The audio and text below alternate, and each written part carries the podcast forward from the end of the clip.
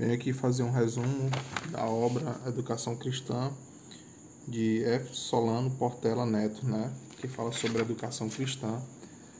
Pensando nos dias atuais, nós podemos observar né, o contexto da educação cristã, né, tendo como objetivo né, a educação cristã, ela deve ter sim um parâmetro cristológico, ou seja, centrado em Cristo. Né?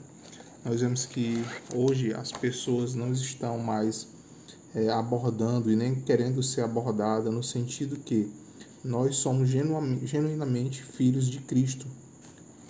Porque Deus criou o mundo, né? No princípio, nós vemos lá no livro de Gênesis, que Deus criou o mundo, como está escrito em Gênesis 1, 28. Né? Este é o domínio, né? outrora do homem, pois Deus ele criou o homem para ser semelhança de Cristo. Né?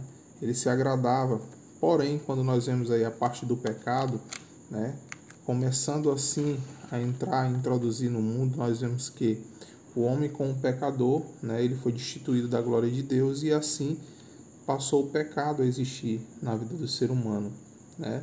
E o que é uma educação cristã? Uma educação cristã é uma educação conforme as escrituras, não baseada em filosofia, em achismo, mas sim na certeza, na certeza essa que Deus ele é realmente o nosso condutor, nosso guia.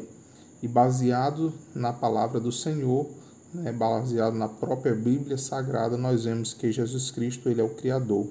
É, nós vemos que Jesus Cristo ele criou o homem sua semelhança, que nós devemos sim estarmos baseados nas doutrinas bíblicas, né, como centro da nossa atenção, regendo assim a nossa fé.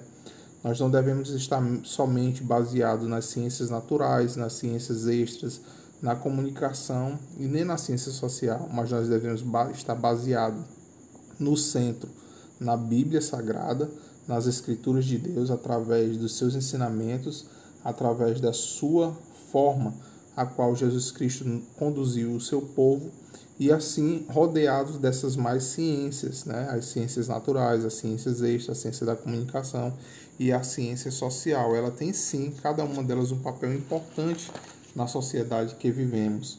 Né? Mas, porém, nós não devemos deixar de estarmos centrados na palavra do Senhor. E outra coisa bem interessante que o, que o autor trata nessa sua obra literária é sobre a responsabilidade dos pais, né, enquanto conduzir os seus filhos. Nós vemos em todos os seus contextos bíblicos, né, desde Gênesis até Apocalipse, relatando que sempre o ancião, sempre o, o papel da pessoa mais velha, ela estava sempre comunicando de forma oral ou escrita, né, mostrando para aquelas novas pessoas que deveriam sim seguir o caminho do Senhor. Como nós vemos lá em Efésios 6,4, e vós pais, criai os vossos filhos na disciplina e no amadurecer do Senhor. Isso quer dizer que era uma forma disciplinar, uma forma de conduzir, uma forma de ensinar para que quando essa criança se tornasse adulta, ela fosse uma pessoa madura, madura no Senhor, conhecedor da palavra. E também Deuteronômio, né, 6, 6, 7, diz: Estavam estas palavras que o homem te ordena, estão no teu coração tu as inculcarás aos teus filhos, e delas farás assentar em tua casa, e andará pelo caminho, e o dire... de deitará-te e levantará-te. Então a gente vê aqui que a palavra do Senhor em Deuteronômio ela ordena, né, que o pai ele venha fazer com que as crianças venham inculcar, ou seja, colocar na sua cabeça ter essa maturidade de que a palavra do Senhor ela deve ser seguida.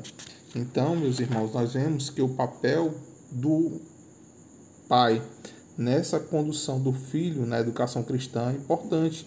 Assim também como nós temos as nossas escolas seculares e por que não dizer da escola bíblica dominical, que tem um papel fundamental no ensinamento cristão.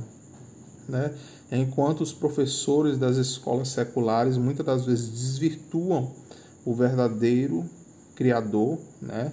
a palavra do Senhor e principalmente na escola bíblica dominical, nós vemos que os professores da escola bíblica dominical estão centrados em conduzir as crianças na verdadeira doutrina.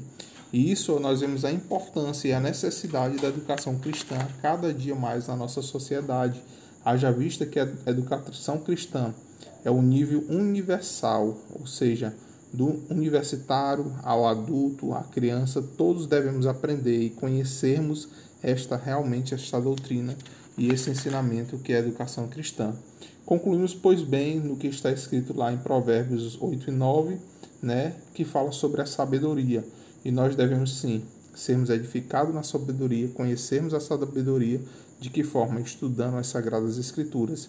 E podemos ver que este texto, esse, esse, essa pequena é, obra literária que fala sobre a educação cristã de Fernando Solano Portela Neto nos ensina como realmente devemos conduzir as crianças e, por que não, toda a igreja sobre a educação cristã.